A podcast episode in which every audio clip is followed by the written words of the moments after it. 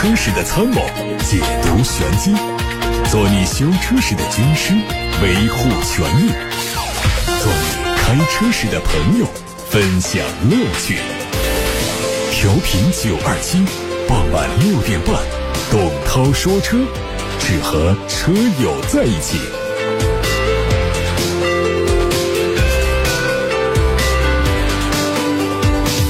各位晚上好，我是董涛。最近一段时间呢没有上直播，从今天开始，董涛说车时间，董涛在直播间继续为大家服务，节目恢复正常的状态。首先关注今天的汽车新闻，东风本田的英仕派上市了，推了八款车，售价区间是十七万九千九到二十五万五千九。作为中期改款呢，这个车。主要针对外观和内饰做了一些调整升级。外观的主要变化在前脸采用了全新的前杠，进气格栅内部也增加了全新的单横幅的设计。老款的黑色蜂窝网格被取消掉，另外全新设计的前包围的面积较老款车型也有缩小。内饰上最明显的变化是换上了尺寸更大的中控液晶屏，集成了最新的3.0版本的智导互联系统。屏幕两旁原有的机械式的旋钮控制机构被取消，使它拥有更高的屏占比。动力保持不变，仍然是提供了燃油和混动两个选择。宝马全新的四系 Grand Coupe 上市。三款配置的售价区间是三十七万三千八到四十六万九千八，前脸是迄今为止宝马最大的格栅。搭配扁平设计的 LED 大灯组，很时尚。侧面是非常流畅的线条，无框玻璃车门，还有延伸到后部的车窗，都勾勒出了非常具有运动感的线条。扁平化的尾部设计也是非常运动。内饰上用的是12.3英寸的全数字液晶仪表，还有10.25英寸的可触控的中央显示屏，集成了第七代的 BMW Drive 系统，还有 BMW 智能个人助理。动力上是高低功率的 2.0T，匹配八速手自一体。上汽奥迪的第一款纯电动车型 Q5 e 创将在广州车展上亮相，开启预定。这车和上汽大众的 ID.6X 共享 MEB 平台，车长四米八七六，宽一米八六，轴距两米九六五。整车尺寸和 ID.6X 接近，有六座和七座两种布局。外观延续了一创家族的设计，前脸配的是封闭式的八边形格栅，保险杠两侧配三角形的进气口，侧面造型和 ID.6X 非常相近。续航方面提供了四百二十公里、五百二十公里和五百六十公里三个版本。参考 ID.6X 的起售价二十三万九千八，预计 Q5 的一创起售价会在三十五万元左右。雷克萨斯的全新 NX 开始预售。三种动力版本的十款车型预售价格区间三十二万五到五十二万，将在十一月十九号开幕的广州车展上正式上市。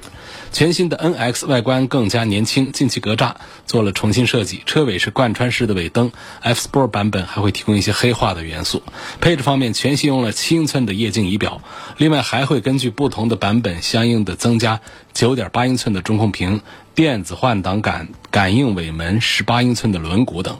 动力也做了相应的升级，燃油版的2.5升发动机的最大功率是一百五十一千瓦，油电混动版本的低配，在这个基础上增加了两百七十牛米的前置单电机，高配版本是增加了总扭矩为三百九十一牛米的前后双电机，赶上了同级别车型的主流水平。雷克萨斯的全新 NX。丰田官方发布了旗下的海外版新款 RAV4 的官图，除了正常改款之外，还将在现款的基础上增加一款 SE Hybrid 版本。它并且做内外设计上的调整升级，预计未来在国内车型的改款上也会沿用这些设计。外观整体延续了和国内在售车型相似的设计，大灯组的内部做了重新设计，部分车型在保险杠两侧搭配了竖状的雾灯组，全新的黑色包围造型也提升了车头的一些野性。奇瑞瑞虎八 Plus 鲲鹏版上市，是四款配置的售价区间是十四万一千九到十六万九千九。外观是延续了现款的瑞虎八 Plus，在细节上有一些优化，用了更大尺寸的多边形的前进气格栅，搭配点阵式的中网。另外，车尾换装的双边四出的排气也是非常的抢眼，全新的 390T 尾标也凸显了身份。内饰是中控台式环抱式的设计，有双12.3英寸的超大智慧双联屏，还配合8英寸的液晶空调座椅触控屏，大幅度提高了科技感。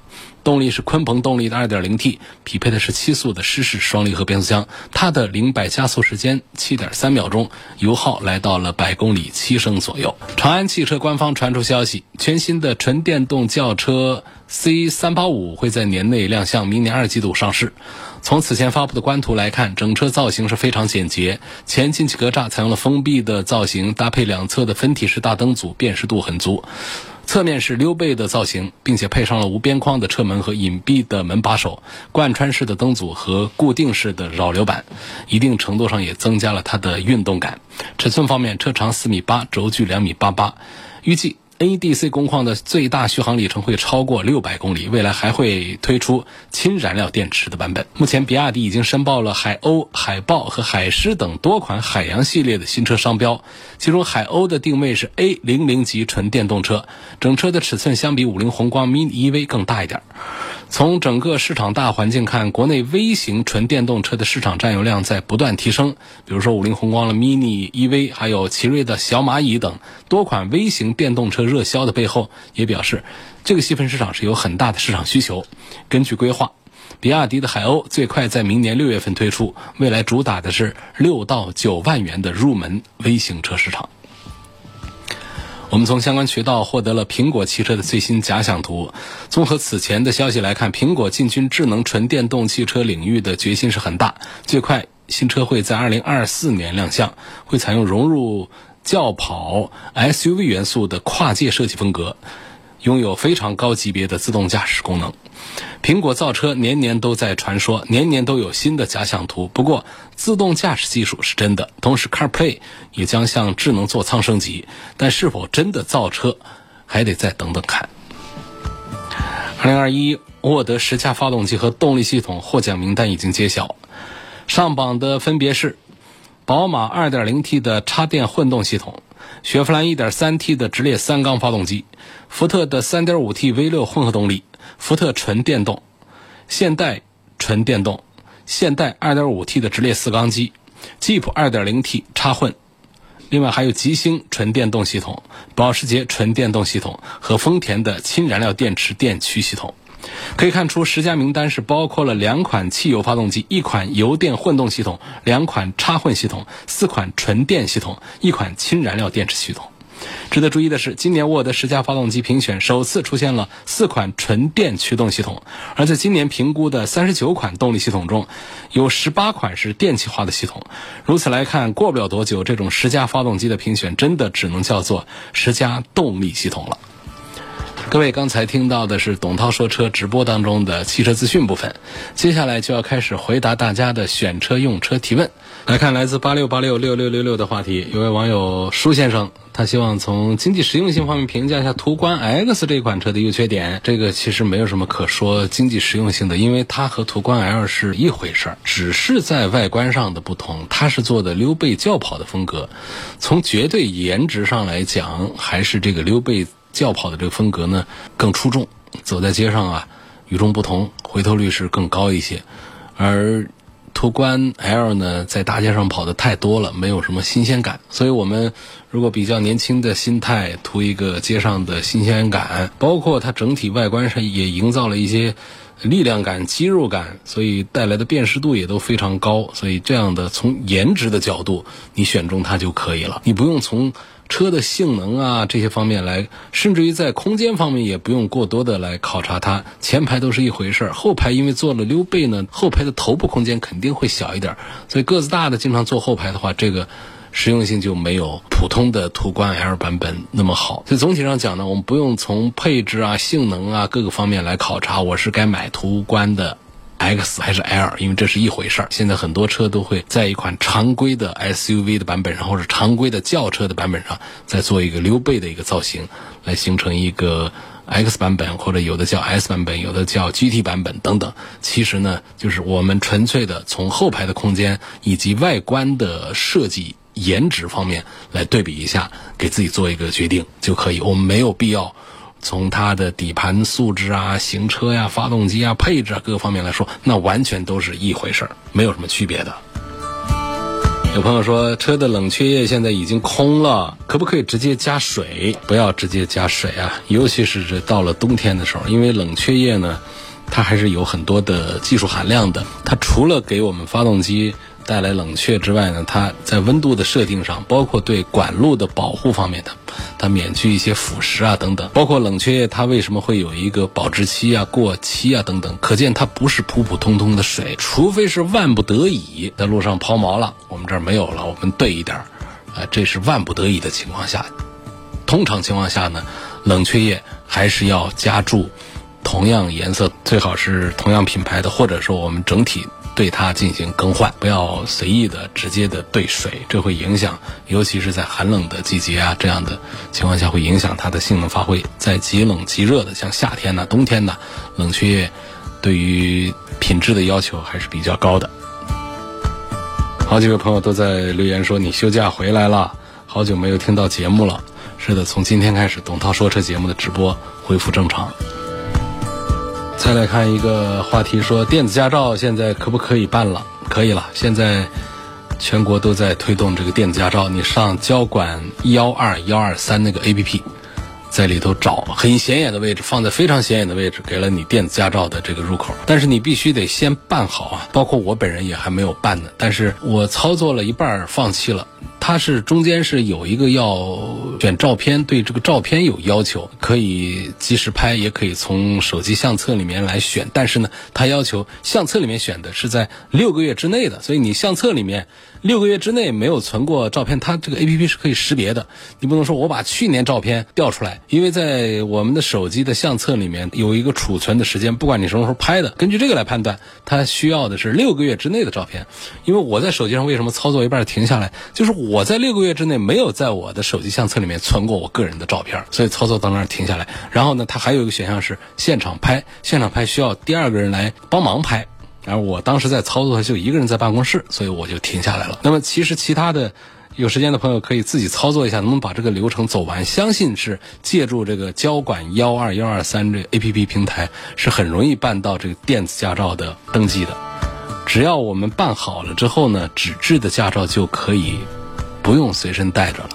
如果需要查驾照的时候，打开幺二幺二三，调出电子驾照，是一样的法律效力。十万元以内的二手车，CX 五、雪铁龙天翼、三菱的欧蓝德、标致五零零八该怎么选？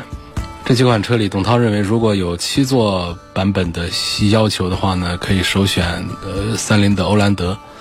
嗯二手车，这是二手车的选项啊，因为空间来讲呢，在这几个车里面呢，欧蓝德是最大的。如果是看五座的话呢，可以选这个 C 五的 All Cross，呃，这些也都还可以。五零零八呢排在后面一点，不是不好，是正常情况下十万以内估计拿不到好车。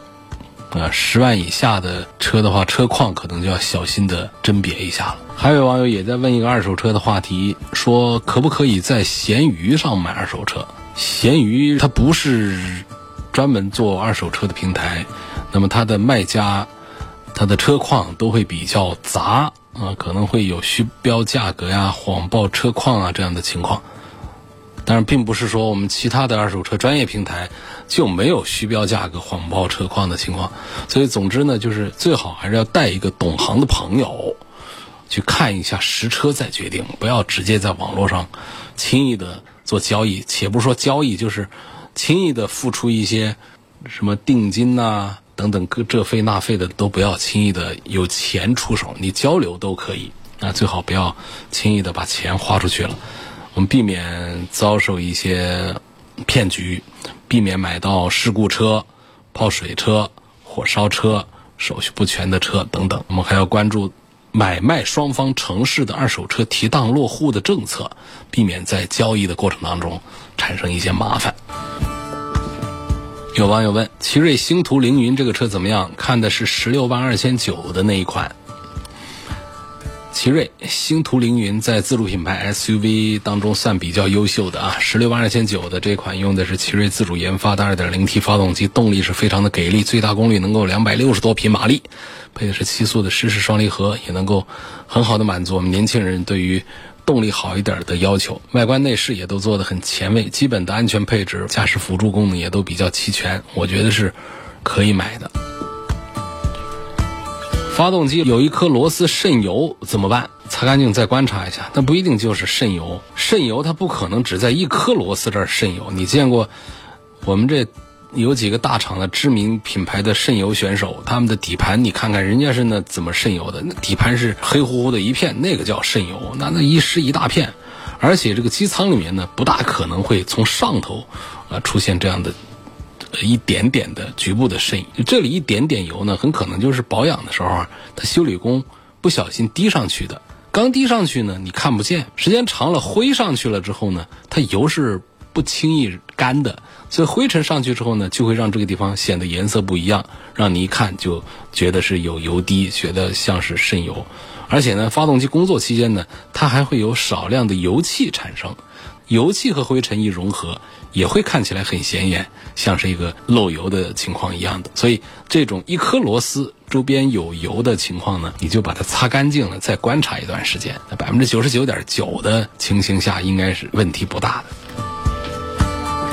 我开的是个宝马三二零，问怎么看待理想 ONE 呐、特斯拉的 Model Y，还有极客的零零幺？理想 ONE 和其他两款的差别是比较大的，就是。你单拿出来说一下呢？就作为一款增程式的电动车呢，它的优势在于没电的时候啊，可以当做燃油车来开，它不存在一个里程的焦虑，也适合不方便装充电桩的朋友。纯电续航将近两百公里，我们日常城市里面通勤用车是完全可以覆盖的，完全是没有问题的。烧油的情况下呢，这个增程式的理想 ONE 呢，它百公里油耗呢。呃，八九个比较正常的，比一般的燃油车稍微省一点但是它跟纯电动车来比省的话，还是没法比。在乘坐舒适性上呢，理想 ONE 是非常能打的。它的车毕竟有那么长，属于中大型的 SUV，搞六座的布局，座椅做的很柔软，座椅做的很舒适，非常适合坐奶爸车啊。有时候带老人孩子出去玩的时候啊，呃，其实也比较建议。用这个理想 ONE 的这个车。那么关于特斯拉，特斯拉虽然说争议比较大，但是呢，消费者是用钞票、用钱包在投票，它的销量轻松的每个月这过万、过几万，那都像好玩的。它在电动车的扛把子的地位是毋庸置疑的。Model Y 啊，它的动力、续航、空间、智能化水平，它都是。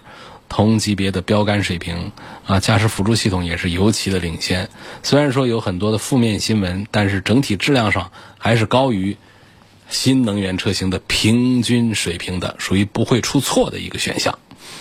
啊，另外还有一极客零零幺是吧？这个车看过啊，用料很足的，配置很满的，装电机的长续航版本的动力和续航都比特斯拉要更加的出众。但是实际交车之后呢，也出现了一些减配呀。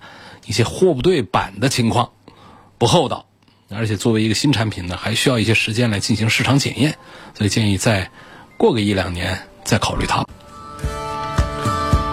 在今天节目的上半时段呢，有朋友抛出一个关于电子驾照的一个话题，就这个话题呢，其实我也不比大家知道的更多，因为我说我仅仅知道我们电子驾照呢是在全国很多地方做了试点，那其中呢。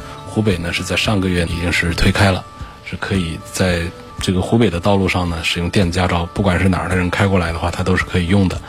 所以这个也提醒大家，其实是不是还有的地方，全国范围啊，还有一些地方可能还没有这个认这个电子驾照。所以呢，提醒大家，如果你要跑呃自驾游啊，跑的比较远的话呢，建议还是把纸质的带上。另外呢，关于这个审核通过这个事儿呢，因为我也没有经验，我刚才。如实的跟大家讲，我都只操作了一半，我停下来了，因为要提交照片的时候呢，我没在我的手机里面找到近六个月的照片，然后呢，我又没有找到人当场跟我帮忙拍一张照片，所以当时有别的事儿，我就放下了。所以我对这个交管幺二幺二三这个平台上来申领电子驾照的话呢，我就只知道这么多。那么前面说了这个话题之后呢，就有几位朋友啊一起在支招，看起来大家好多人都已经申领好了电子驾照。有位网友说，如果你没有六个月照片呢，可以截图另存就 OK 啊，这是手机操作上的一个小技术了，就是把过往的老的照片把它截出来存进去，所以手机上是识别不了的。但这个其实是在玩巧了。那交管部门的要求其实是。不是说这个照片的新旧，而是说你这个照片应该是你近期的，就是照片上的相貌特征跟你现在相貌特征不能有大的变化，这要便于识别的。比方说，你本来是一个很长头发的、很长胡子的，或者皮肤的颜色啊，各个方面胖瘦啊，都是很大的变化的。几年前跟现在，你传上去，你通过这个技术手段来糊弄了这个 A P P，传上去了，其实它给你还是会带来。交警现场执法方面的一些误会的，就是交警认为这照片跟你不一样啊，所以何必要那样呢？咱们还是啊，踏踏实实的拍最近的照片传上去来申领电子驾照。另外还有一位网友问，他说那个湖北公安政务服务平台里面有我的证件，也有驾照的电子版，这个在交警检查的时候，交警认可不认可？这个是认的。其实还不仅仅是这电子驾照。因为咱们这个湖北省公安厅呢，这老早就已经推了一些便民的一些服务，包括了驾证啊、行车证啊、身份证啊等等，很多的都做了一些这个实人认证之后呢，就可以来用了。所以这是一样的，认可的。二零一七年的雷诺科雷傲二点零的车低转速的时候顿挫，问可不可以解决？那维修嘛，当然是可以解决啊。呃，现在科雷傲都已经是停产不做了。那么，二点零的、二点五的，他们用的都是 CVT 的无级变速箱，这应该就是低转速顿挫问题，应该是变速箱里头出了点问题，要修就可以了。看有位网友的话题是：斯巴鲁森林人冬天要不要热车呀？我的车冬天一启动，发动机就轰隆隆的响，过一会儿呢，声音又小一些了，就好了。关于冬天热车的这个问题呢，我也是每到冬天都会说很多遍啊。冷车启动，转速高，噪音大，难免的。其实呢，现在我们的发动机啊，已经不需要原地热车多久了，你就可以低速的行驶一会儿，等这个油温、水温上来之后，达到机油的理想工作温度之后啊，你就正常的开它就可以了。就具体操作上，打火响车之后啊，等个十几秒钟，我觉得就可以了。因为这时候它的机油啊就已经流动到发动机的各个角落里去了，就可以挂档走了，不需要怠速的等很长时间。车子走起来之后，一开始不要猛踩油门就可以，你等这个水温稍微上来一些，转速下来一些，然后你就按照个人的习惯去开它就可以了。所以这样一套流程并不会增加什么油耗啊，还没有平时等红灯烧的汽油多呢。我们确实在停车场里面有时候看到有一些师傅啊，特别爱惜自己的车。就原地热车，十分钟、八分钟的都有人，车就原地停在那儿。他希望把这车热的越好，对发动机的保护越好。实际不是的，热时间长了之后啊，对发动机还有伤害，生成积碳呐等等，低速抖动啊等等，都是你原地怠速时间太长所导致的。所以，不管是冬天还是什么季节，都不需要刻意的热车。有那么十几秒钟，特别冷，停在户外过夜的冬天的车，也就个几十秒钟，车就可以开着走。我们下面那个话题呢，要看来自董涛说车微信公众号的后台，有位网友问：比亚迪唐电麦听说续航两百公里的版本就要上市了，有没有确切的消息？听说了这个消息，我相信呢，这个消息也是真的，因为汽车圈啊就喜欢，就是厂家会先通过非官方的渠道，把他想放出来的信息放出来，然后来收集我们市场上的反馈的信息。这给自己留有余地啊！如果说我不想这么搞了，我就说，哎呀，这都是小道消息。你看我们的官网上官方没有发布过吧？如果真想搞呢，到时候就按时推出来就行了。所以对于。比亚迪来说呢，DM-i 呢其实是很受欢迎的一款产品，但是呢是刚出来的时候，因为前面这个广汽埃安推了一个一千公里的长续航车出来之后呢，这比亚迪啊，包括我们很多消费者都对比亚迪的 DM-i 的前途是感到紧张。一千公里是什么概念？我们跑很远的长途都不需要再充电，所以这个比亚迪唐 DM-i 呢，它现在短板就在哪儿？就是它的长板。大家都看见了啊，这很好的电池啊，快充技术啊，非常不错的底盘的行驶的品质啊，但是它的纯电续航就只有八十公里。虽然对于很多人来说呢，也是够用了。算上电池的自然衰减，再算上冬天的低温，然后还要开暖风等等，其实，在城市里面这八十公里的续航呢，其实也都够了啊。很多朋友呢就开着这个，就外号“唐八零”，多数时候也就用这个纯电的模式。有的朋友说我一箱油可以用上半年，都靠电在跑。但是呢。就怕别人家推出续航更长的版本，这一对比就觉得，哎呀，这八十公里好像是太少了一点点。所以说呢，就现在我们看到有这个呃信息出来，叫唐的 DMP，它有两百公里的续航的时候，也有人感觉这个比亚迪这个节奏都被带偏了。我们现在的电池技术没有做大的突破之前，长续航意味着什么？意味着就是大电池。大电池意味着什么？就是高成本以及更大的车重。这给我们带来的缺点也非常明显呢，动力得下降吧，对不对？纯油部分的油耗得升高吧，你的刹车距离是不是会变长啊？你整车的动态性能会不会被打破甚至下降啊？所以虽然说比亚迪它能够通过更大功率的电动机来解决动力的问题，呃，高效率的混动系统来控制油耗，用大的刹车盘来缩短刹车的距离。但是如果把无用的电池砍掉一部分的话呢，你是不是会性能会更好呢？这两百公里的长续航，它是个噱头，还是说它有实际的更大的意义呢？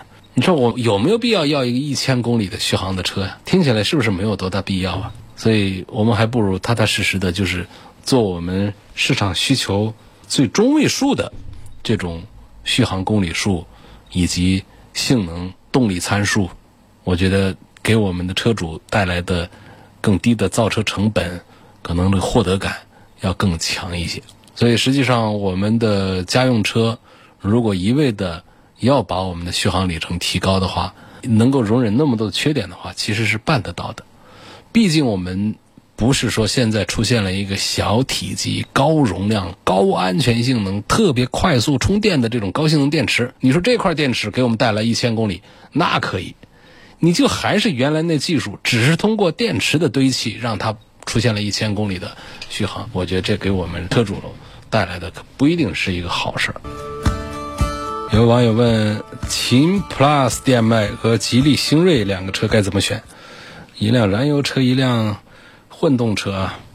这两个车的选择，当然要看哪个车更能满足你的需求了。秦 Plus DM-i 呢，最大的优势在于纯电续航，覆盖我们日常需求，用车成本低。那么星瑞呢，它的优点是内饰做的更精细，舒适度比秦 Plus 更丰富。还有这个燃油车呢，它通过性好，空间大，然后 2.0T 这个发动机，长途驾驶的时候啊，它的动力呀，它的操控性能各方面。都会更好一些。所以说，如果你更看重经济性的话，啊，选这个比亚迪的秦 Plus DM-i，空间是会小一点，但是也够用。如果说更在意的是驾驶的感受和舒适性的话，建议选吉利的星瑞。十万元到二十万元的增程式的电动车，给推荐什么？这个价位就市面上的增程式的电动汽车，也就总共它没个几款，那叫得出名字的也就理想 ONE 呢、东风的蓝图。那你这十到二十万元这个价位之内呢，很小众的冷门车也有那么一两款，什么东风风光的 E 三呐、天际 M 五都听说过没有？都没有吧？所以也就不推荐。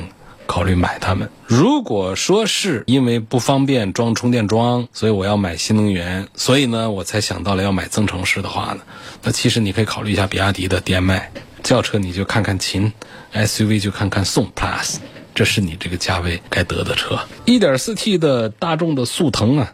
它有没有必要加九十五号的汽油？有必要的。速腾的官方建议还是加九十五号以上汽油。那加也还是按照说明书的建议来，不要自作主张啊。如果说客观条件实在是有限，比方说我跑到一个偏远地区去了，加油站的条件有限的，我们偶尔的加上一箱低标号的汽油，或者说九十二、九十五混加，倒也不至于出什么大问题，也没必要提前洗油箱啊，事后洗油箱，你就正常用就行。但是说我为了省钱。我长时间的使用低标号的汽油，那么这发动机在运转的时候啊发生爆震呐、损坏发动机，那就得不偿失了。哈弗 H 六、初恋、赤兔，它们有什么区别？我关注 1.5T 的发动机，预算是十二到十四万元，我在乎的是安全、省心和空间。哈弗 H 六、初恋、赤兔这三款 SUV 呢，都是基于哈弗的柠檬平台打造的。柠檬平台是长城家里很先进的一个平台。然后初恋这个名字，你就能看出来，它是一款入门级的小车，动力最弱，空间最小，扭力梁的后悬挂，主打一点智能配置，它适合作为年轻人的第一辆车啊。但是我们作为大家庭用车，这是不推荐初恋的。那么赤兔呢，大一点。它外形上比 H 六稍小一点啊，1.5T 的发动机的功率有一百八十多匹，它就比这个 H 六的 1.5T 就大了十几匹，所以它打一点运动的性能。那么哈弗的 H 六啊，那可以说是 SUV 的常青树啊，常年是排在销量榜的前几名，甚至很长一段时间是第一名啊。空间呢比另外两款车都要大，动力上虽然说不如赤兔快。但是呢，它悬挂的舒适性调的更好，所以还是最终啊，推荐这个销量更大的哈弗的 H 六要多一点。它的安全性啊，它的耐用性啊，都经过了市场上的长时间的考验的。所以家庭用车这是一个呃十万出头，它是一个不带犯错的一个选项。下一个问题说，二十八线的小县城用车，刚工作了一年，家里想买个。奥迪的 A 四，但是呢，我看中了比亚迪的汉 DM、宋 Plus DM-i，还有领克的零一。我想要安全性好、动力充足、舒适性好，该怎么选？我认为呢，首先啊，买这个奥迪 A 四 L，如果你家里的这个预算条件能够支持到四零 TFSI 豪华以上的配置，你就不大需要考虑别的了。它的品牌呀、运动性能啊。还是奥迪的要更强一些。现在订车的优惠幅度确实是不大，需要等车。那么其他的几款车里面，如果不是对运动性能要求很高的话，其实也就不大推荐领克零一了。喝九十五号以上的油，维修保养也不便宜。那么汉 DM、宋 Plus DM-i，呃，插电式混合动力，这个日常通勤使用呢，还是挺能够提升我们的幸福感的。这两款舒适性都不错。是轿车和 SUV 的一个天性上的差别，怎么选就看你的使用需求。如果有越野的需求呢，选个宋 Plus DM-i；要运动操控，就选个汉 DM。这几款车的空间都够用，不用太担心。好，今天就说到这儿了，感谢各位收听董涛说车。我们明天晚上的六点半钟继续讨论汽车的话题，再会。